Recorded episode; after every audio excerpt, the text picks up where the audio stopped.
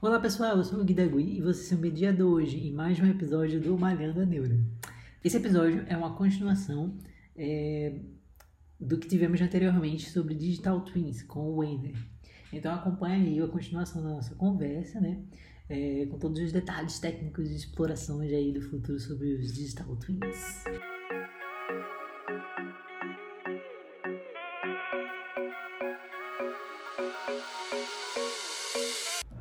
Pode continuar, oh, em relação a, sim, eu estava falando em relação ao LGPD, né? Veja, acho que as empresas têm que se perguntar que tipos de dados são de fato importantes para ela. Porque, por exemplo, você vai fazer um cadastro no site e o cara pede o CPF. Para que o CPF? para que teu RG? Para que tu dá, aí pergunta o nome da tua mãe, nome do teu pai? Para que tudo isso, meu irmão?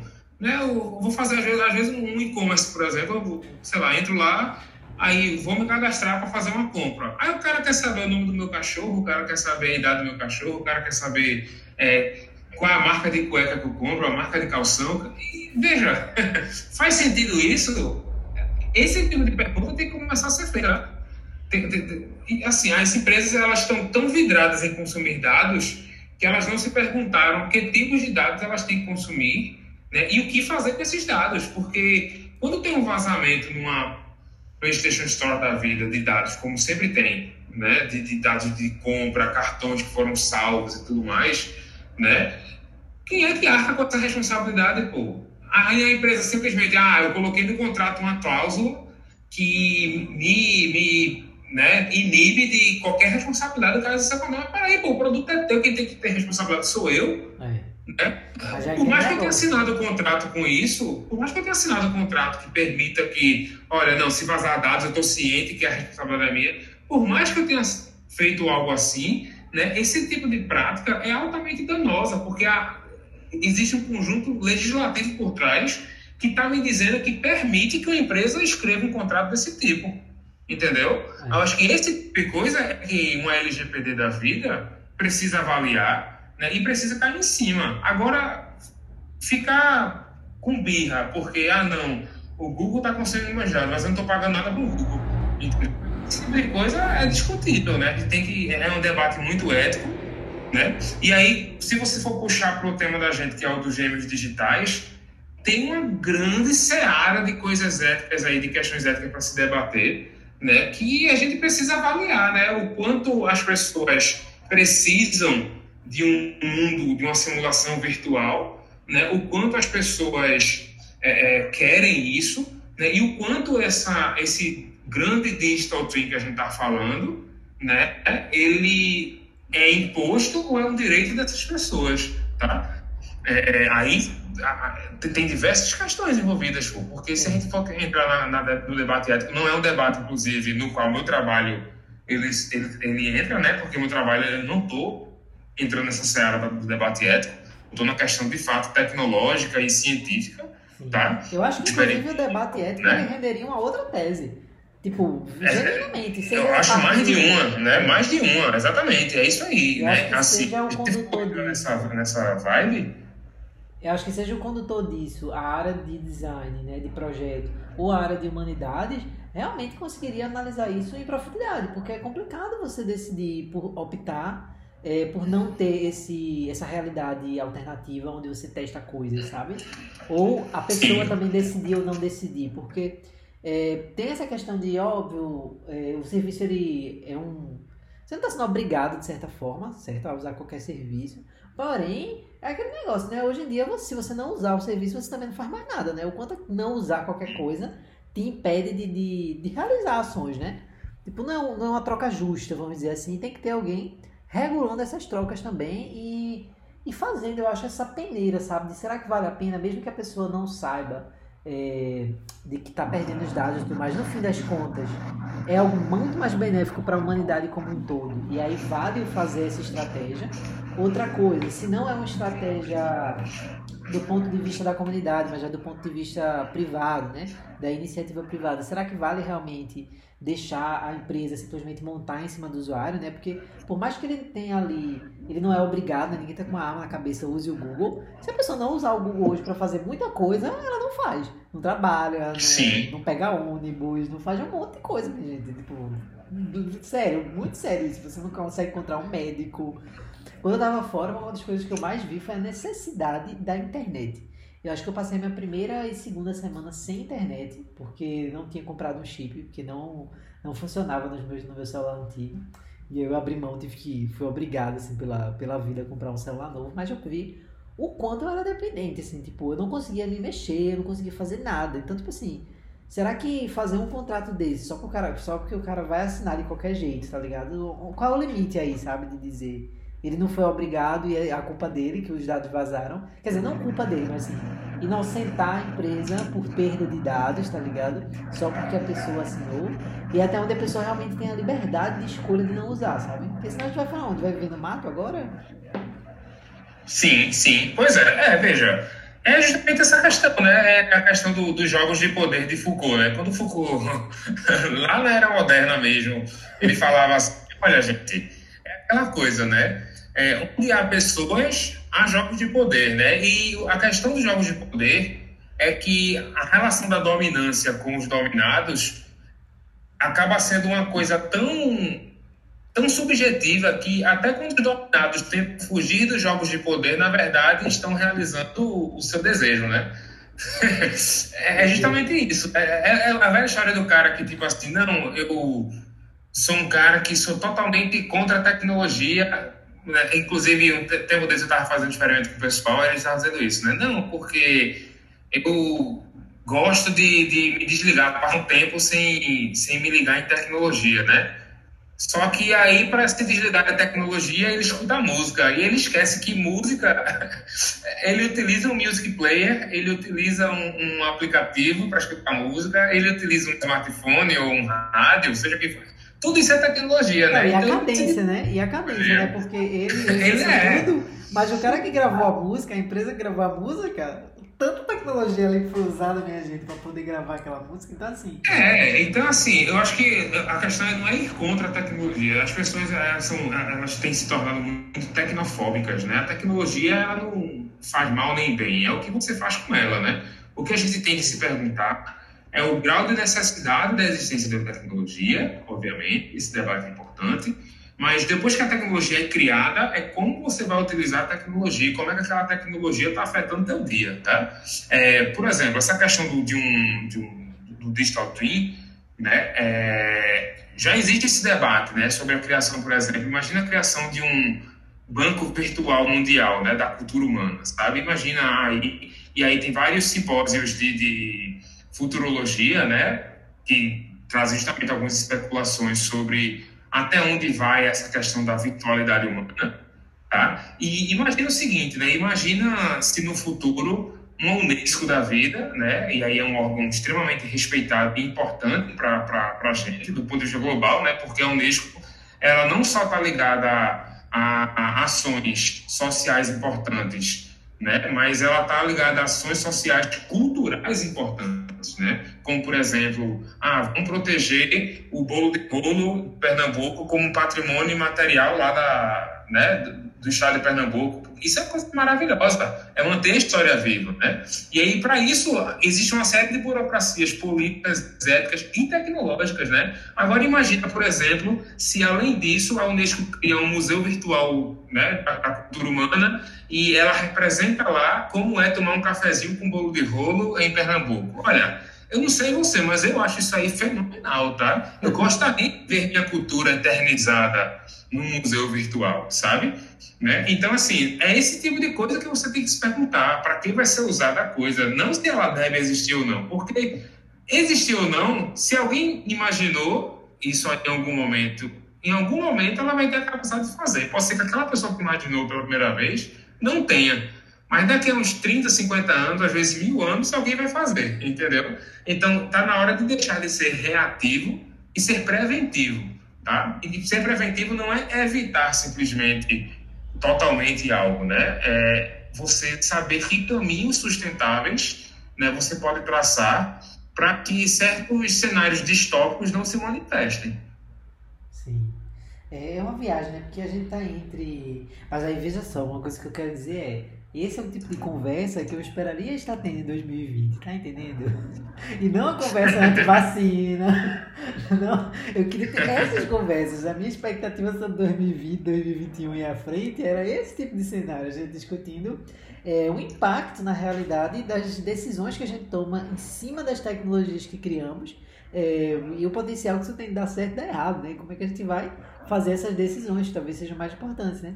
Esse cenário isso, da... Isso, Esse cenário mesmo da Unesco que tu falou, eu achei ótimo, maravilhoso, mas ao mesmo momento eu fiquei pensando, bicho, é, o que é que impediria, por exemplo, alguém hackear ou não hackear, enfim, é, para usar aquilo ali para criar uma nova experiência de um produto, serviço e capitalizar em cima e deixar de ser um patrimônio cultural da humanidade para virar um patrimônio capitalizável, sim, vendível. Sim. E, e aí entra a importância de uma LGBT e de outras leis, entendeu? E é justamente isso que eu estou dizendo. O, a gente tem que parar de, de, de, de, dividir né, essas diversas áreas, setor jurídico, né, quem trabalha com leis, tem que estar próximo de quem trabalha com tecnologia, tem que estar próximo de quem trabalha é, com artesanato, tem que estar, estar próximo de política. As pessoas têm que ser, por exemplo, a gente na faculdade de design aqui, pelo menos, né? É, e aí eu vou dizer de algumas outras faculdades do Nordeste, porque eu tenho amigos dessas faculdades que já me relataram essa mesma coisa, né? A gente não é muito ensinado sobre. Na verdade, LGBT é, é algo que está vindo à tona bem recentemente, né? É, a gente está começando a discutir de fato sobre dados e o que fazer com esses dados, né? Mas vamos um pouco mais além. Por exemplo, proteção industrial, proteção autoral, né, direito autoral. A gente não é ensinado isso normalmente na faculdade, né? Isso é uma carência. A gente não tem um ensino político do design, a gente não tem um ensino do, né, da visão ética do design. A gente é muito sempre voltado na ou na, na, na produção acadêmica do design, né, da, da, produção científica do design, ou é voltado para uma prática de design, né, para alimentar o mundo ali, as necessidades do mundo corporativo, tá? Mas esse tipo de debate é muito importante, pô, porque isso aí é o que direciona as empresas de hoje e de amanhã a não tomarem esses caminhos sombrios que a gente está falando aqui, tá? Porque, de fato, o que impede uma pessoa de, ó, oh, lá em Pernambuco tem um bolo chamado bolo de rolo, que é um dos mais consumidos da, da, da região, que trabalha com tais ingredientes. Vamos fazer o mesmo bolo de rolo aqui, aí, opa, olha, você até pode fazer o mesmo bolo de rolo aí, mas você sabia que o bolo de rolo do Pernambuco, ele recebe uma etiqueta né, da, de, de proteção ali, né, da Unesco, dizendo que aquilo ali foi produzido de fato né, pelos produtos, pequenos produtores de Pernambuco, isso aí já existe, inclusive, né? A mesma coisa é cachaça. Cachaça já tem esse tipo de proteção aqui, tem selo de qualidade, né? Então, assim, é esse tipo de coisa que a gente tem que começar a fazer. Porque, veja, também é discutível, né? Porque aqui o cara, o cara fez um bolo de rolo em Pernambuco usando goiaba. Peraí, pô, o cara inventou a goiaba, o cara inventou o trigo, o cara inventou a manteiga. Por que, que eu não posso fazer o mesmo bolo de rolo em outro país e vender? Eu posso não ter, eu, eu, eu posso simplesmente não querer ter esse selo também aí de, de fazer lá e fazer um bolo tão gostoso quanto e vender em outro lugar. Isso deveria ser impeditivo? São essas coisas. É tipo a cerveja, né? cerveja é feita no mundo inteiro por diversos tipos de, de, de povos, com diversas histórias diferentes, ingredientes diferentes. Mas isso não impediu a cerveja de ser feita, né? A gente não pode impedir também uma pessoa do outro lado, de outro lado do mundo de fazer um bolo de rolo, porque aprendeu a receita, achou gostoso, resolveu vender fora. Né? Aí é demais, né? é. Mas eu acho também que é... É, tem que ter um. Como é que eu posso dizer assim? Eu, eu não saberia colocar um meio, sabe? Do meio ponto aí.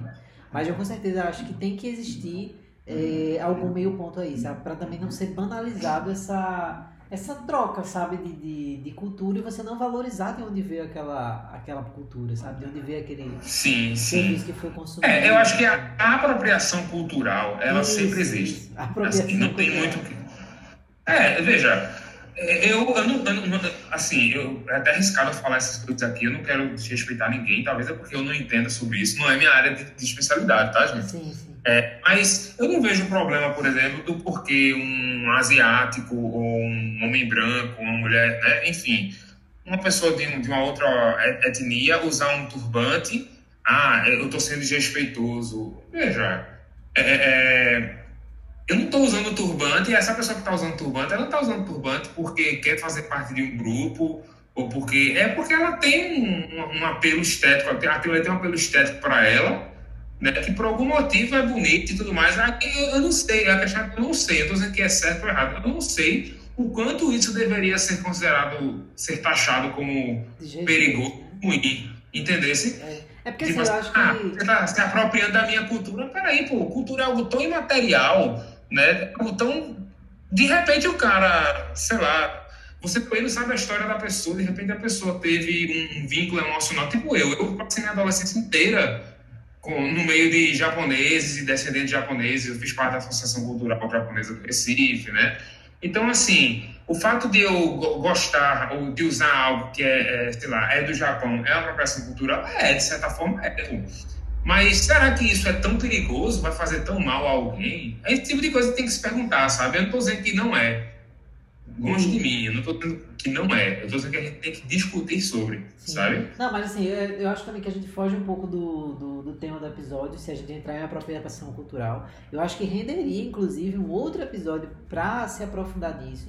Mas o que eu queria falar em sua defesa é de que é um tema muito atual, sabe? É um tema que agora a gente parou é, para discutir para tentar entender se existe um limite e setar, né, configurar esse limite entre o que é realmente uma apropriação cultural com algum nível de malícia e o que é uma, uma, um comportamento voltado ao respeito, voltado a, a você achar aquilo muito legal, você ter um vínculo afetivo com aquilo ali e não ser sim. uma coisa que menospreze a cultura do outro, sabe? Eu acho que a gente sim, ainda está caminhando aí para descobrir como funciona esse fenômeno e poder configurar assim é, onde é o limite para não, não invadir Sim. o espaço do outro, né? Então Pois é, e aí, veja, você percebe que isso aí afeta diretamente o tipo de proposta que eu estou trazendo no, no, tema hoje, né? Tipo, uso de digital twins para experimentos, afeta diretamente, pô, sabe? Porque se a gente faz um, um, experimento, o experimento ele tende a ser um caso isolado. Um experimento científico ele tende a ser diversos casos isolados, né?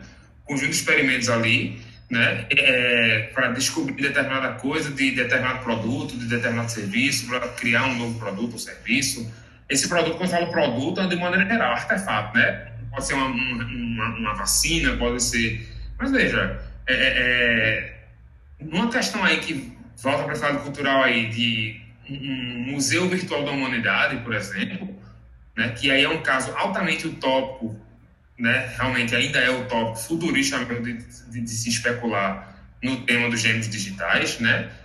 Esse tipo de debate precisa ser trazido para quem está fazendo a tecnologia. Essa é a questão, né? A gente não pode estar isolado, sabe? E aí isso é uma crítica que eu faço ao ensino, né? Em, em design, eu vou falar design porque eu não conheço o ensino em outros, em, outros cursos, né? Eu fiz design, eu fiz um doutorado em design, seria preconceituoso falar, né? Mas é, é, eu sinto falta disso, sabe? Na comunidade de, de, de criativos e de tecnólogos, né? Eles estão muito vidrados na, na invenção, né? E pouco é, é, direcionados à inovação, porque as pessoas confundem muito essa coisa, né? Invenção, inovação, né? Tem que ter cuidado. Inovação é invenção com critério social. Tá? Então é isso que a gente tem que estar tá, tá atrás. É desse lado positivo. Lado negativo, tudo vai sempre ter um lado negativo. Mas eu acho que o que falta no geral. Eu acho que falta no geral é não só a comunidade do design, eu também não posso bater o martelo que é em todas, mas eu, eu imagino que é uma grande possibilidade aí de faculdades também estarem nesse, nesse bolo aí, de que a gente se perde em ensinar o senso crítico da sua profissão. Entendeu? E isso é uma coisa assim que na realidade é, toda área, eu acredito que tenha a, a, essa discussão, sabe? Então, no design a gente vê que, sei lá, Gibbon Sip, sei lá não, eu sei disso, né? Gibbon Sip, anos 70, e ele já estava falando exatamente isso que tu falou, pô. Qual é o impacto das coisas que a gente cria, dos artefatos que a gente pensa, dos métodos que a gente pensa em fazer coisas? Qual é o impacto disso é, na sociedade, na humanidade, no mundo, no planeta Terra como geral, né? No caso dele, ele levanta a discussão iniciada pelos artefatos é, industriais, né? Você criando lá para a indústria e tudo mais, qual é o impacto ambiental disso, né? Mas se aprofundando na obra, é bem isso, sabe? O que é que a gente está pensando aqui, bolando, estudando na academia e verificando, é, correlacionando, na verdade, os fatos que ocorrem no, né, no mundo né, e tudo mais, com as nossas áreas de atuação, o quanto que a gente pode extrair disso, sabe? O que é que é bom, o que é que não é, e o que é que também é esse Sim. significado de bom, sabe? E eu acho que uhum. a gente acaba se perdendo e não ensinando para as nossas próximas gerações e tudo mais, o senso crítico dessas coisas, de estar tá muito mais focado em produzir, produzir, produzir. Né? Porque no fim, a graduação, sim, sim. Os alunos esperam sair da graduação é, com essa capacidade, essa habilidade de produção, de construir, de pensar projeto e tudo mais. E aí, por exemplo, eu quando eu entrei no mestrado também, eu vi que essa discussão acontecia muito mais. Não o quanto que eu esperava, mas acontecia já muito mais do que na graduação, de você é, uhum. refletir né, sobre esses impactos aí posteriores ao ato de criar. Né? E aí essa questão dos digital twins, eu acho que a gente começou muito com essa ideia, pelo menos eu, né, você não tanto porque você já está envezado, já está com muito conhecimento sobre isso. Mas eu já comecei muito com essa ideia focada no, no nível industrial, né? De tipo, pô, a gente vai testar algum artefato específico e ver é, como é que ele se comporta, né? E tudo mais, termos técnicos mesmo, de resistência, de enfim. E a gente passou por esse caminho de comportamento e tudo mais. Mas agora que a gente discutiu um pouco sobre cultura e privacidade, eu vejo que também seria uma possibilidade dos digital twins, é, do tema digital twins, da maneira que se faz, é, ser aplicada também para descobrir essas coisas, sabe? Será que se a gente tivesse aplicado antes, já teria dados suficientes para conduzir certas respostas que envolvem comportamento e cultura? Sabe? Não é uma coisa tão distante, vamos dizer assim, quanto eu pensava, e no nível de de precisão que a gente talvez hoje, nas humanidades, não teria se fosse coletar é, caso a caso, sabe? Sim, sim, mas é, essa, é, é isso aí mesmo, Gui. Você acertou em cheio aí a, a questão que eu queria trazer, né? É, o, o, debate não é sobre haver ou não haver, é o que fazer com, né? E quais são as possibilidades, porque nada surge vislumbrando. Isso é comum, tá? Nenhuma tecnologia, quando surge, vislumbra logo de início suas diversas aplicações ao longo dos anos, né? O pós-criativo que você está dizendo aí, né? É, o que acontece depois, né? Quais são as consequências disso? Né? Será que Santos Dumont sabia que o avião ia ser usado para a guerra? Né? É, é, esse tipo de coisa aí. E aí, né? Eu queria passar até um exemplo concreto aqui para você, né? Sobre esse lance de, ah, uma coisa é um caso isolado, outra coisa é fazer uma coisa gigante, né? A China né, lá na China um, foi construído né, um, um, clone digital de Xangai, tá? É, é, esse grupo que construiu, eu, depois eu posso passar todas essas referências aí para o pessoal que quiser, tá, Gui? Passar para. Ótimo, acho ótimo. né, mas esse grupo ele criou né, esse clone digital de Xangai, esse irmão digital, e visando justamente facilitar o planejamento tanto de ações é, é, arquitetônicas e urbanistas na cidade de Xangai, né? questão, por exemplo, controle de tráfego, implementação de novas tecnologias de trânsito, né? É, estudo de, do ambiente realmente construído, né? entender se ah, eu colocar um prédio aqui, será que isso aqui bloqueia o sol, bloqueia o vento, isso aqui é bom para a população, é ruim para a população, testar novos produtos, novos serviços, inclusive, ver o nível da coisa, né? O Digital Twins dele dá para testar até novos serviços, processos de fluxo de pessoas, por exemplo, né? É, né? E aí, você vê, isso é um, é um caso de, de, de uso do Digital Twins a nível regional mesmo, né? É uma coisa totalmente municipal, né? Você pegar, transformar toda a Xangai, né? é, é, que se eu não me engano é a maior cidade da China, né? Ai, ai, eu, não sei, né? eu já não sei se é Pequim ou se é Xangai. Mas, é, o, que eu sei de Xangai é que é um dos. E aí a gente tem Nova Xangai e Velha Xangai. Eu vou falar de Xangai como um todo, porque eu não sei das particularidades de cada uma. É um local altamente comercial, ao mesmo tempo que altamente corporativo, tá? É, e aí eu diria o seguinte, né?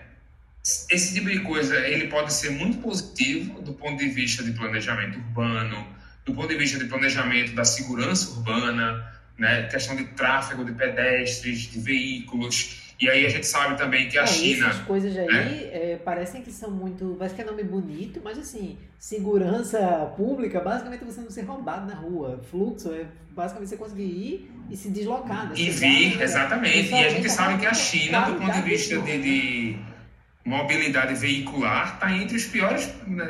as piores mobilidades veiculares do mundo, né? Congestionamentos, a gente tem pistas que costuram uma na outra e fica aquele emaranhado de vias, né? Se direcionar é super difícil, né? A taxa ali de, de assimilação, imagino o, o quanto deve ser demorado para a pessoa se educar no trânsito na China, por exemplo. Talvez não, e aí eu. Tá? Se aqui em Recife para mim é difícil, imagina para mim em Olha, Xangai. Eu né? não sei, eu não sei da China, sabe? Mas só fazer um ponto aqui, né? É, que é a Pompom, né? É, acho que é Pompom, não, acho que é Tonton. Eu vou verificar qual é o nome das coisas, porque eu esqueço. Mas eu usei essa fonte até na minha dissertação de, de graduação. Mas assim, acho que era 2017 e o Recife foi eleito a sexta pior cidade do mundo em mobilidade urbana. Pois então, é. assim, não sei sobre Xangai. não sei sobre Pois a é. cidade da China, mas aqui com certeza precisaria de um Digital Twins focado em deslocamento aí, ó. Pois é, pois é. E veja, isso aí que eu tô falando passando um preconceito muito grande meu também, que eu nu- nunca fui na China, em Xangai, para saber como é, nem sou um estudioso da China, né?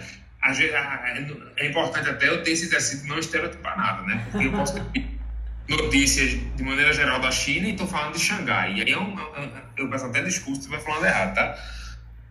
Mas é, esse tipo de coisa é muito bom. Agora é o seguinte, né? Quando esse tipo de coisa começa a ser usado, por exemplo, eu não estou dizendo que é o caso da China, né? Mas são riscos que tem que se avaliar. Ser usado, por exemplo, para invadir a privacidade das pessoas, ou para, sei lá, é, dar nota ao trabalho das pessoas, e, e, de repente isso aí vai ser consumido por uma gama de gente, e ver o quanto, o quanto perigoso e nocivo isso pode ser. Pô, para para pensar, né? Poxa, eu dou uma nota negativa a alguém, eu não estou dando nota negativa só ao trabalho de alguém, eu estou dando uma nota negativa à vida de alguém, pô. É um ser humano, é uma vida, entendeu? Aquela pessoa pode, de repente, começar a perder a oportunidade de emprego, né, por causa de uma situação ruim que ela teve com um cliente, de repente, o, entregou um item errado, digamos que serve de entrega, entregou um item errado, e aí a empresa tipo, foi taxada como negativa, mas aí como negativo normalmente não é nem a empresa que é taxada como negativa, é o entregador. Pô.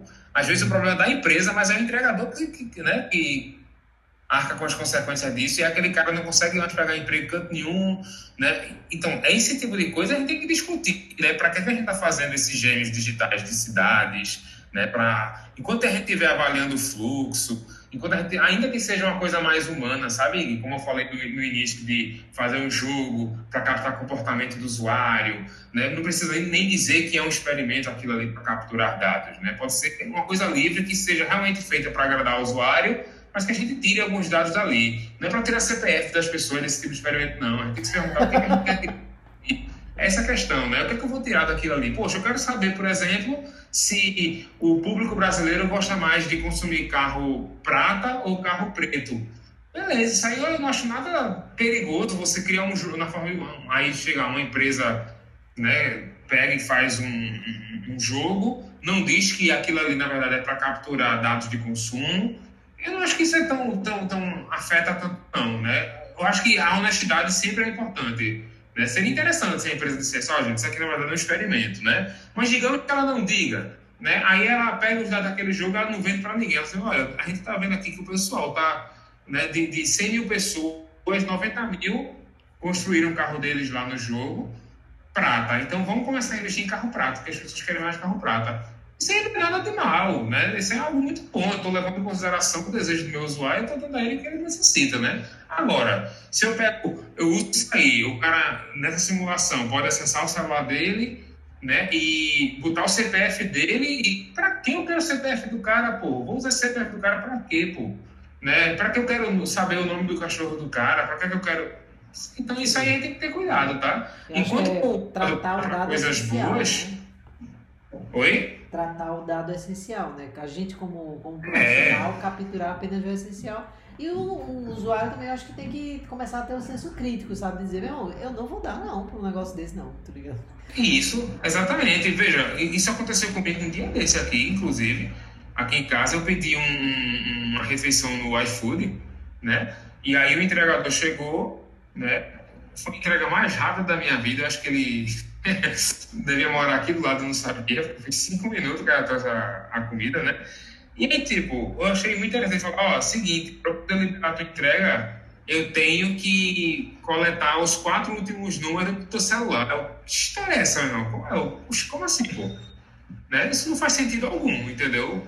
Porque se é um aplicativo meu celular já está cadastrado no aplicativo. A empresa tem acesso. Para que ele está pedindo? Será que esse cara não está pedindo meu telefone para clonar meu telefone. Ou... Mas veja, aí foi o que eu fiz. Eu entrei em contato com o iFood para procurar saber, né? É, eu procurei saber e, e, e, o iFood falou: ah, não, de fato, senhor, desculpe, é porque estamos realizando alguns experimentos, né? De alguns, alguns entregadores estão já coletando os dados porque estava havendo muita fraude de gente pegando pedido que não é dela, principalmente nessa época da pandemia, não sei o quê. Ah, beleza. Mas podia ter deixado isso claro, né? Veja. Ó, gente, então, tá acontecendo esse problema aqui. Precisa do seu telefone para confirmar. Seus dados é, não serão salvos. Né? Pois é, aí eu pergunto, onde é que está a honestidade da empresa de chegar Pode até ser, veja. E aí eu não, não quero ser preconceituoso também dizer que o iFood fez isso. Aplicativo né, delivery. De, honesta, de maneira desonesta, né? E? Aplicativo Como é? delivery, porque o iFood não está, não pode ser citado no vídeo. E bem, embora que a gente falou várias vezes. Né? é na, verdade, é, na verdade, eu falei porque você falou o nome de, de Google. Não, eu tô brincando. É, pode falar, pode falar. Né? É, é, mas assim, é, é, importante a gente dizer isso, né? É, eu não estou dizendo que quando o iFood fez isso, ele não fez isso pensando no usuário. Ele pode ter feito isso para o maior bem do usuário, pô. Essa é a questão. Talvez o iFood não esteja ciente que dizer isso para o usuário é importante. Ó, gente, a partir de agora, alguns, alguns entregadores vão coletar os quatro né, últimos dígitos do aparelho do celular de vocês para poder liberar o pedido, que a gente estava passando por diversas frases, não sei o quê isso é que é importante, entendeu qual é a questão? Isso aí é uma questão totalmente de comunicação. Sim. Né? Ele incluiu uma nova prática que não foi avisada ao usuário. Se foi avisado, eu pelo menos não soube, eu não recebi nenhuma mensagem, não recebi nenhuma notificação, entendeu? Então é esse tipo de coisa. Eu tive que ligar para entrar no chat, conversar com o atendente para poder saber disso, né? para poder ter meu pedido, entendeu? Porque eu não ia dar o número para um cara que eu não sei nem quem é, entendeu? o cara que é, é entregador do iFood estava com uma, uma, bolsa de entrega de uma empresa de, de entrega que não, não, era nada a ver com o iFood, apesar de no aplicativo né, tá, tá, dizendo que a entrega era do iFood, que a empresa está usando os entregadores do iFood, então que esse cara que é entregador do iFood estava com uma mochila que era de outra empresa de entrega, entendeu? Então, ou seja, falha aí também de fiscalização de repente, né, do, do, do dress code aí do, do, do funcionário, né, do cara que é entregador. Entendeu? Mas é esse tipo de coisa, você tem que ter cuidado, pô. Você às vezes cai numa furada e não sabe por quê. Né? E dados, os dados da gente são muito importantes, gente. Todos os dados. Esse caso que eu falei também, ah, não é tão perigoso. Não, veja, calma. Né? É, dependendo de como se usa, é perigoso também, pô. Entendeu? Então, esse tipo de coisa tem que ter cuidado. E a gente tem o direito de cobrar isso das empresas. A gente tem o direito de cobrar de uma Google da vida, por exemplo, né? que, olha, gente, a, gente, a questão não é usar nossos dados, é que tipo de dados você está usando. Porque algum tempo atrás, inclusive, por exemplo, eu salvei um cartão no, no, na Play Store né, da Google e meu cartão foi clonado. Não deu uma semana, foi clonado, pô. Ainda bem que foi um cartão virtual. Aí, ah, então, veja, a gente já tomou e eles tomaram, foram muito eficientes em, em devolver meu dinheiro, né, me ressarciram, né, e tiveram todo o cuidado comigo. Mas veja, eu não quero que isso aconteça. Eu quero, eu não, eu não quero estar sendo ressarcido, sabe? Eu não quero estar tendo problemas resolvidos. Eu quero que problemas não aconteçam. Então, de quem é a responsabilidade sobre esse tipo de coisa? E ainda mais se a gente entra num contexto de gêmeos digitais. De quem é a responsabilidade? Imagina um gêmeo digital para captura de dados bélicos. Imagina se isso vaza, por exemplo, né? Isso é uma coisa terrível, entendeu? Imagina se isso vaza para um criminoso né, ele descobre que fulano de casa tal tem alergia a tal coisa, né, e aí o cara vai, vai da casa daquela pessoa porque descobriu que ele tem uma necessidade, ele se, enfim, entendeu, não, né? Tipo assim. Não, ele, tu tá dando um aí, porque quando tu falou né? médico, eu imaginei, meu Deus, imagina se o cara descobre, sei lá, que na, no armazém aqui do lado tem todo o estoque de armas do, dos militares, porque eu moro aqui do lado do quartel, então imagina. Isso, exatamente. Porque, veja, tudo que é digital está na rede. Se está na rede, está sujeito a invasões, entendeu? É. E da mesma forma que a lei evolui, o crime também evolui. É. Isso sobre essa escalada, entendeu? Essa escalada do. Tá, estamos dando. Eita, calma que tá correndo aqui. Aí foi. Tu podia repetir que eu acho que. Eu acho não, cortou bastante aqui do que tu falou. Ah, tá. Eu tô falando o seguinte, a gente está discutindo muito sobre prevenção, mas a gente não está falando sobre escalada. Sobre a escalada do crime. Nossa, nem eu tô entendendo. é porque o fala de qualidade também. Amigo, tá, tá cortando muito, não tô nem entendendo. Tá, tua internet tá boa aí? Como é que tá a situação? Estranho, eu tô falando até que o, o o análise de performance está ok, Agora voltou, agora voltou. Talvez fosse mesmo. Voltou? É porque sempre que, que, a gente pergunta voltou, ela volta, né? Problema depois. Não, agora eu acho que voltou mesmo. Tá, tá falando contigo. Tu podia repetir essa parte da escalada do crime, as startups do crime. Sim, sim, claro. Veja, eu quero dizer o seguinte. Tá, tá escutando, né? Agora tô, vamos lá. Veja, o que eu estou falando é que da mesma forma que as leis melhoram e escalam, e a tecnologia também escala, o crime também escala né, os criminosos constantemente se tornam mais inteligentes, né, a prática criminosa se torna cada vez mais complexa, né, os aparatos que eles usam se tornam melhores. Claro que se tornam, pô, o criminoso, criminoso também é gente, também está envolvido na mesma comunidade, na mesma sociedade que a gente, entendeu? Então a gente tem que ter esse cuidado, porque é, a gente achar que criar um digital twin vai trazer tudo de bom para a gente, que a gente vai conseguir prever planejamento urbano, vai, mas também vai trazer questão aí de, de crimes, mais crimes cibernéticos, né? talvez haja uma escalada de crimes cibernéticos, as pessoas comecem a sofrer mais invasões de privacidade, entendeu? Isso a gente tem que discutir, pô. É, porque, por exemplo, ah, os videogames hoje em dia, eles estão começando a optar cada vez mais pela mídia digital porque a mídia física, além do custo envolvido, dos, dos, danos ecológicos, né, de produzir CD, DVD, o disco, né, o Blu-ray, sei lá, o disco é, é, é perigoso, é, é ecológico, né, e aí o bom do digital é que ninguém vai conseguir piratear, rapaz, não diga que ninguém vai conseguir piratear, o negócio é sério, entendeu? É, um cara que já pirateava DVD, que sabe mexer muito bem computador para copiar o DVD ilegalmente, baixar dados de sites, né? Esses sites, inclusive, que disponibilizam filmes online piratas, eles também estão é, são muito bons em, em invadir é, é, é streamings e, e, sabe? Onde é que eles estão pegando isso? Estão pegando em algum canal, de algum lugar, entendeu? Então esse tipo de coisa tem que ter cuidado. Dizer que não vai ter, vai ter, pô. Entendeu? Agora, a gente tem que prever isso para evitar que seja numa escala muito grande. Tá? Então é isso, a questão dos dados é, essa, é isso que eu quero dizer, né? As pessoas, a gente vê diariamente aí novos tipos de golpes sendo dados em usuários de cartão de crédito, né? em usuários de aparelho celular, né? Criminosos, por exemplo, que pegaram gravações eletrônicas da polícia ou, sabe, de bancos né, e imitaram com perfeição para dar golpes financeiros de pessoas. Então, isso é uma coisa muito séria, pô.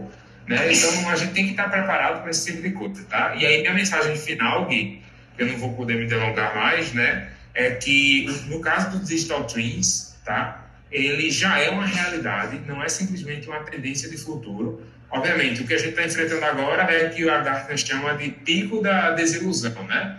Que é quando a gente, a gente achava que a tecnologia ia ser de um jeito e a gente começa a ver que ela não vai ser bem assim, né? Ela vai ser usada para isso e aquilo, vai se manifestar de tal forma. Mas já é uma realidade e que mais importante de, que, que ir contra esse tipo de, de, de produto é se perguntar que tipo de coisa a gente pode fazer com ele, como é que a gente melhora nosso trabalho, né? Especialmente aí é um carinho que eu tenho especial pelos profissionais de UX e UI, porque eu trabalho como pesquisador em UX, né? Eu sou UX Researcher, né? Eu diria que tipo de dados você consegue traduzir para uma experiência dessa. Eu não estou dizendo que as pessoas devem parar de ser entrevistadas ou as pessoas devem parar de ir presencialmente participar de um teste de produto, né? Porque a gente sabe também que existem diversas características emocionais das pessoas que a gente ainda não consegue traduzir para um jogo, para um um objeto virtual para uma inteligência artificial, tá? Mas que é importante para as pessoas, né, profissionais entenderem o que eles podem fazer com aquela tecnologia da época deles, tá? Sim. Então, o Digital Twins não é uma, a, a bala de prata para resolver nada. Né? Da mesma forma que a gente tem e aí todo mundo só usa as heurísticas de Nielsen, sabe nem que existem outras heurísticas, sabe nem o que são heurísticas, né? Eu quero dizer agora, não sabe nem o que é uma heurística. Aí a pessoa fala, vamos a heurística, vamos... tipo, vamos usar a heurística. Aí necessariamente. habilidade só usa Deus. Não, não, eu achei assim, vamos usar heurísticas. Aí necessariamente a pessoa pega a heurística de né? Tipo, amada. As 10, é. Sempre faz ser heurística. Não sabe nem o que é o heurística, inclusive, só chama de heurística sabendo o que é. Não, eu né? acho que tem que ter. Mas isso é papo para outro vídeo, tá? Exatamente. Eu acho, inclusive, que, que renderia um episódio sobre usabilidade se você estiver disposto mais aí para frente. Sobre esse Digital Twins, eu só tenho a te agradecer. Eu acho que é um tema muito atual, assim, no sentido de, de que, embora ele não seja um, um, um termo muito divulgado, mas ele é uma condição, ele é um fenômeno que já está rodando aí, né? Na academia e na indústria. E eu acho que é importante Sim. a gente saber, né? A gente é importante saber de várias coisas, na verdade. E, é, é... e eu acho que quanto mais engajamento das pessoas desses temas, mais curiosidade as pessoas mesmo comuns, não precisa ser profissional, as pessoas comuns vão ter de cobrar né, as instituições reguladoras, as empresas, por mais consciência e responsabilidade, né, quando eles fizerem uma coisa tipo um gêmeo digital, tá? Sim. Isso é importante. Mas foi fenomenal, amigo. Foi fenomenal aqui o seu, nossa conversa aqui, as suas informações preciosíssimas sobre essa área. É, se você quiser, amigo, faz aí o teu jargão, porque assim, o Enner é muito famoso, teve paper publicado, o Enner tem muitas coisas aí a oferecer à humanidade. Faz aí, é um nome difícil. pois é. Não, mas é, é, o pessoal que quiser entrar em contato comigo, quem me conhece sabe que eu sou um cara extremamente acessível, tá? Converso com todo mundo. Sou da periferia, né, gente? Então, assim, eu sou de baixo mesmo, assim, eu converso com tiozinho do pão até o prefeito, né? Eu vou para conversar, bater papo, porque eu acho que pitaco e trocar ideia é uma coisa que, inclusive, um colega meu, Jax, né? Jax Bassia, que é um, um grande futurólogo, eu diria, na área de inovação e design, né? Aqui de Recife, inclusive, né? Ele sempre falou para mim, ele é pitaco, né? É, sempre não, né? Ele já falou para mim muitas vezes, pitaco é uma coisa maravilhosa, né? Então é isso que eu gosto. Eu gosto de receber pitaco na minha vida, no meu trabalho. Eu gosto disso, né? Adoro. Entender o que as pessoas estão pensando. Eu é, acho que é. um bom comunicador, acho que a tarefa de um bom comunicador e de um bom projetista é isso também, né? É você saber conversar com todo mundo e, e capturar informações, porque eu acho que assim, todo mundo tem é. algo interessante a oferecer. Tem, tem gente falando muita merda por aí? Tem também. Mas assim, todo mundo acha que é um potencial, assim, de, de trazer novas coisas que agreguem à sua vida e o mesmo, né? Você também falar coisas, é. independente da posição social da pessoa, que pode agregar muito ali na, na vida, na situação dela ali. É, um designer que não gosta de escutar a opinião das pessoas, ele não é um designer, ele tá no curso errado, tá? é, sinceramente, né? Mas é isso, então assim, eu sei que o nome é bem complicado, mas quem quiser entrar em contato comigo, seja pelo LinkedIn, né, seja pelo Facebook, Instagram, pode chamar, sou acessível, posso conversar. Essas referências aqui das coisas que eu falei para tu, né, eu posso mandar para você, Gui, para de repente quem entrar em contato com você, você passar, ou você divulgar na página, não sei, né? Sim, Mas coloca, coloca, manda para mim, eu vou colocar aqui embaixo, no, aqui embaixo, né? No, na descrição, né? Sim, sim, perfeito. Né? Aí você coloca, né? E aí você coloca também meu LinkedIn para quem quiser entrar em contato né, para conversar sobre esse tipo de coisa. Acho que o LinkedIn, eu era um cara extremamente ativo no Facebook e estou começando a me tornar extremamente ativo no LinkedIn, estou saindo mais do Facebook, né? Porque o LinkedIn ele é muito mais direto do ponto de vista profissional, né? Isso. Então, conversar sobre, sobre trabalho, sobre inovação, sobre design, me procura no LinkedIn, né? Pronto, então eu vou para o LinkedIn e coloca na descrição que é melhor, né? Sim, senhor, Acho capitão. É falar meu nome, que meu nome é bem complicado. Mas é isso aí, eu só tenho a agradecer. Foram, foi ótimo, nossa, deu, deu um tempão aqui de conversa. Já acho que vai, vai ter parte 2, parte 1 e parte 2 de novo. Mas acho que o importante é passar o conhecimento, né? Passar é, a informação. Com certeza.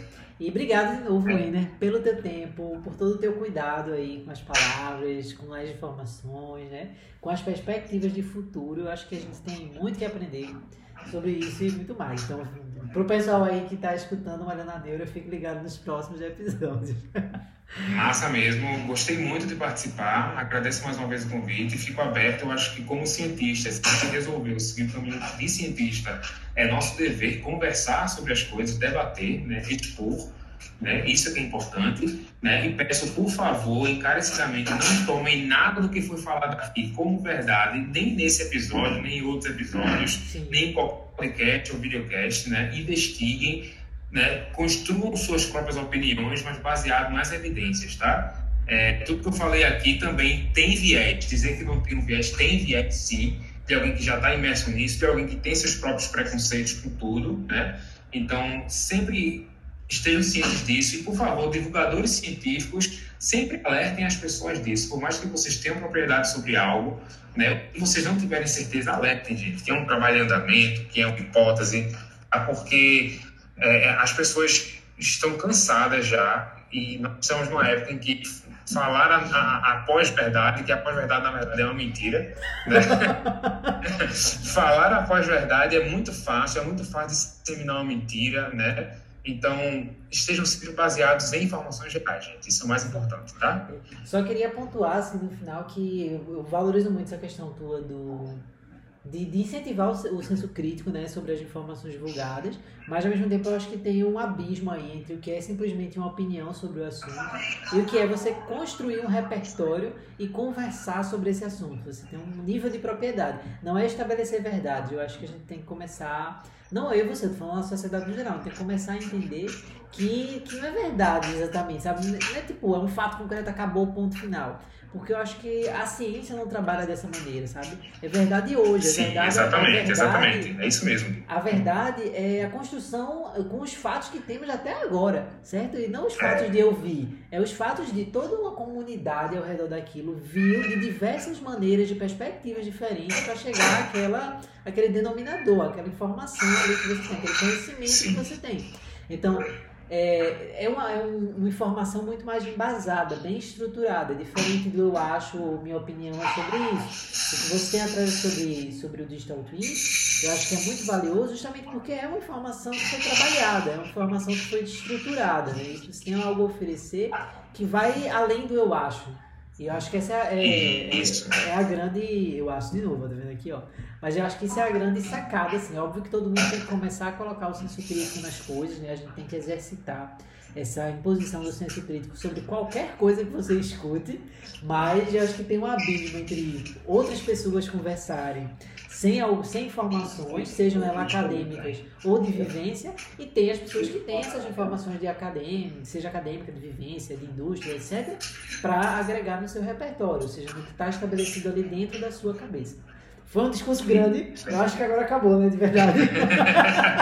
acabamos, acabamos. Eu também vou ter que parar. Mas é isso. Muito lá, obrigado. À disposição, tá? Tá bem. Bom final de semana pra você e só sucesso aí, viu? Com a família. Quero visitar depois, pós-peste. Pra todos nós, pra todos nós.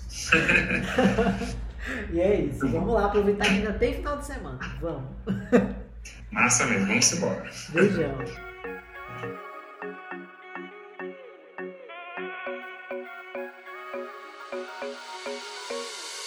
Gente, muito obrigado por acompanharem esses episódios, né, que tivemos durante o finalzinho aí, né, do ano. O último trimestre do ano foi que inauguramos aqui o podcast. Já temos muitos seguidores e agora finalmente estamos no Spotify. Então é com muita alegria, né, que a gente vai começar o ano de 2020. Já tem episódio pronto, tá, gente? Então continua nos seguindo aí. A gente deu uma atrasadinha na, no lançamento desse episódio. Mas já tem muita coisa pronta aí é, para 2021.